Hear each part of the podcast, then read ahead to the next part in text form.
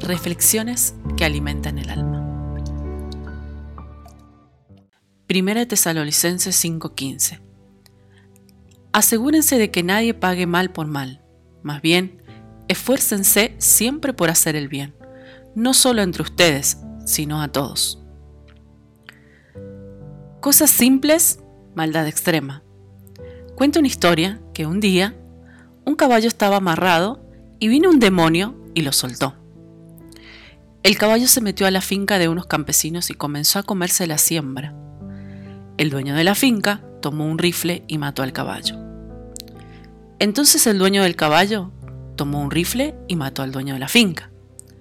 La mujer del dueño de la finca tomó un rifle y mató al dueño del caballo. Entonces el hijo del dueño del caballo mató a la mujer. Los vecinos enardecidos mataron al muchacho y quemaron su casa. Entonces le preguntaron al demonio, ¿por qué hiciste a todos esto? El demonio respondió, yo solo solté el caballo.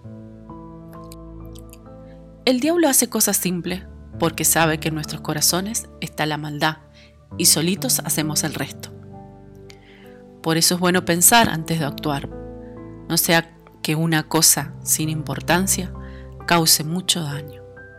La palabra de Dios dice en Marcos 7, 20, 23, lo que sale de la persona es lo que contamina, porque de adentro del corazón humano salen los malos pensamientos, la inmoralidad sexual, los robos, los homicidios, los adulterios, la avaricia, la maldad, el engaño, el libertinaje, la envidia, la calumnia, la arrogancia y la necedad.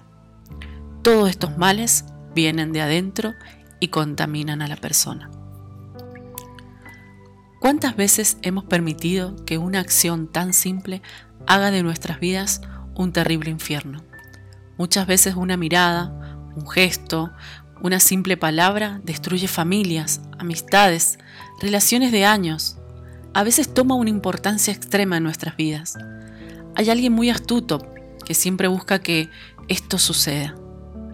Pero debemos tomar un momento y reflexionar. Pensar si realmente es relevante en nuestra vida. A veces es mejor escuchar, callar, meditar y no apresurarnos a accionar. Piensa un momento. Recordá cuántas veces en tu vida sucedió algo así. Estamos a tiempo de cambiar y poder contrarrestar esa simple acción mala en una buena. Pensar, callar, meditar si realmente vale la pena hacer de una pequeña llama un incendio. Medita en esto y confía en Dios. Recuerda que no estás solo, Él nos ayuda.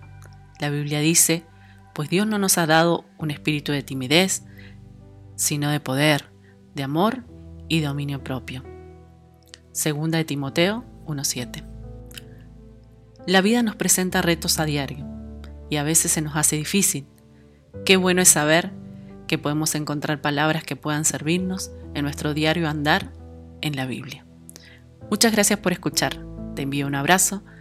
Mi nombre es Lizzie Chewet y esto es Reflexiones que alimentan el alma.